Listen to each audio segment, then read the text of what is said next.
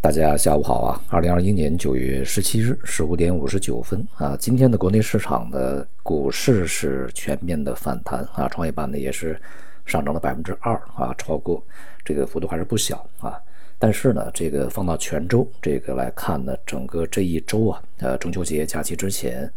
呃，那么所有的股市啊，所有的指数啊，都是下跌的啊，是全面下跌的一个状态。那么也就是对节后的一个市场走势带来一定的一个继续调整的压力啊。那么加上外围市场呢现在也不稳啊，它主要是来自于人们对于未来经济这个增长的一个预期，现在开始变得悲观啊。无论是从外部还是内部都是这样，呃，经济数据不好啊，所以说大家对于未来增长就有很大的怀疑啊。那么今天的这个股市的上涨呢，呃，你像呃医药。啊，这个白酒和风电啊，这三个板块呢是非常的强劲啊，呃，所以说呢，这个有消息我看啊，这个网络里面有在炒啊，吃药喝酒的行情呢重新回来，而且呢是一些这个券商啊再去这个炒作这样的一个概念。呃，吃药喝酒行情，这个像医药和白酒也只是这几个交易日的反弹而已啊，或者说只有这一个交易日呢。呃，反弹而已，这个怎么就是一个趋势重来？这个恐怕还从量级上面太小啊，不足以去改变他们的一个从长期啊、中长期的一个调整趋势。那么我们这个开句玩笑啊，吃药喝酒，一边吃药一边喝酒，有的时候会出生命危险的啊，这并不是什么好的组合啊。而且呢，像这样的一些行业板块呢，它的在前期透支过于的严重。那在节前呢，这个借着什么中秋节或者一些其他的啊，比如 CRO 啊这些啊，来去炒作一下呢是可以的啊。但是这种这个反弹呢，它就是反弹，呃，可能医药呢会比白酒呢反弹的时间呢多一些，但是也很难啊再去重回到一个上涨状态，在它继续创新低之前啊。而在这个今天上涨的三个板块里面呢，这个风电啊才是未来的一个。方向性的指引，那么也就是新能源啊，这一轮的这个市场的一个新的赛道，那么新能源是充当呃中枢和领军者，那么当然加上其他的一些制造业啊，资源类啊，目前的资源类呢基本上已经是熄火了啊，基本上呃见顶的可能性非常大，因为这个整个资产价格已经开始呃见顶回落，而制造业呢，它在呃整个疫情反复以及这个在下半年啊。尤其是四季度这个来临之前，一方面呢经济增速回软啊，另外一方面呢，呃，如果疫情受控的话，有很多的我们出口啊会被这个其他国家的份额重新再拿回去啊，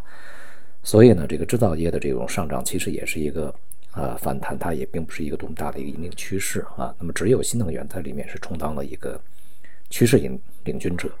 而风电呢，正是我们在前面反复跟大家讲啊，这个新能源要向上游走啊，风电它就是上游啊，发电啊，锂电池啊、汽车呀的这这些都属于这个下游啊。而在未来呢，在年底之前啊，预计新能源呢仍然会在市场里面起到非常重要的作用。当然啊，随着这个新能源大家越来越看好，这个资金的蜂拥而入啊，它距离它的这个高点啊，也就是它呃，它向啊，这个前面的这些资金抱团的一些板块一样会出现大幅调整的时候呢，这个时间呢也越来越近啊，这个位置呢也越来越近。目前的问题呢仍然在于经济的增速在放缓的同时啊，这个通胀水平高企，并且收益率相当的坚挺啊，尤其像这个。美国美债的收益率啊，现在是这个拒绝回调的啊，它是非常这个坚挺的守在一个高的位置。这样的话，也就会使得相关的资产，无论是债市啊，还是这个汇市以及贵金属，都是受到一个相应的影响啊。那么，当然汇市是有利于美元，而债市和贵金属都是受到这个收益率坚挺的一个负面的打压的啊。由于我们的假期呢跨了星期一和星期二啊，所以在这个过程中呢，外围市场的动向可能会影响节后的一个表现啊。而外围市场呢，现在大多是不稳的啊。而这个我们国内的一些事情呢，可能也会连带着这个整个市场呢出现一些这个负面的反应。这种反应呢，仍然是在持续的啊。比如说，呃，恒大目前面临的问题啊，我们在前面呢，这个恒大的。资金面非常紧的这些传闻啊越来越盛的时候，我们在这个社群里边，呃，曾经做过一个分析啊，呃，因为恒大这个事件呢，它和雷曼兄弟还不是这个一个级别啊，而且呢，就是雷曼兄弟呢太过突然，而恒大呢是大家早有准备。恒大这个事情从去年到现在一直大家都在时刻准备着啊，只不过现在是最终啊实在是撑不下去了。目前看起来呢，它一定会有一个结果出来。那么这个结果呢，不至于引起整个的系统性金融风险，也就是因为大家早有准备、早有防范啊，早早早的就想好了处置方法，所以说呢，防火墙也建立起来啊，这个不至于整个的像雷曼兄弟这个倒闭那么。影响大，对于整个金融体系颠覆式的影响，这个我想不会啊。但是呢，它对首先首当其冲的就是房地产行业啊，它的这个影响是非常这个巨大的啊，两万亿这么一个盘子，而且恒大在中国地产行业里面数一数二的啊，这个至少应该排第二这样的一个地位啊，对整个行业的影响呢是非常巨大的啊。呃，当然它所牵涉的这个金融机构呢，当然是这个呃。一定会受到影响啊！一百多家这个银行啊啊和这个一百多家其他的这个类型的呃金融啊或非金融机构，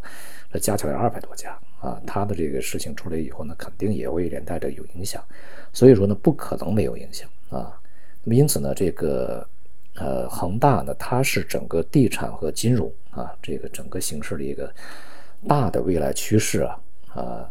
一个集中的缩影和集中的反应啊，为什么这个银行的资产我们不看好啊？那么那么低的这个 PE，甚至是这个跌破净值啊，跌都跌破净资产，这个仍然不被看好。那么其实这个就是这个道理啊。而现在呢，像恒大债券呢，呃，当前的这个价格呀，大概只有票面价值的百分之二十五左右，那么也就是。你去买的这个恒大的债券啊，如果是一百块的话，现在想收回来大概也就只有二十五块钱啊，这是一个非常低的一个价格啊。人们对于它的破产破产重组重组呢是有相当这个强烈的预期的啊，所以呢这个事情呢也会对市场吧产生一些反应。总之呢，在未来啊，这个股市里面呢仍然会有机会，但是机会并不多啊，集中在少数的行业板块以及个股里面啊，大多数的行业板块以及个股。呃，重心是下移的啊，这一点是这个到目前来讲已经非常清晰啊，所以说我们要对它有一个很清醒的认识啊，节后的这个操作呢，恐怕也会也需要啊精挑细选，这个慎之又慎。呃，今天就到这里啊，在这里提前祝大家中秋节快乐，谢谢大家。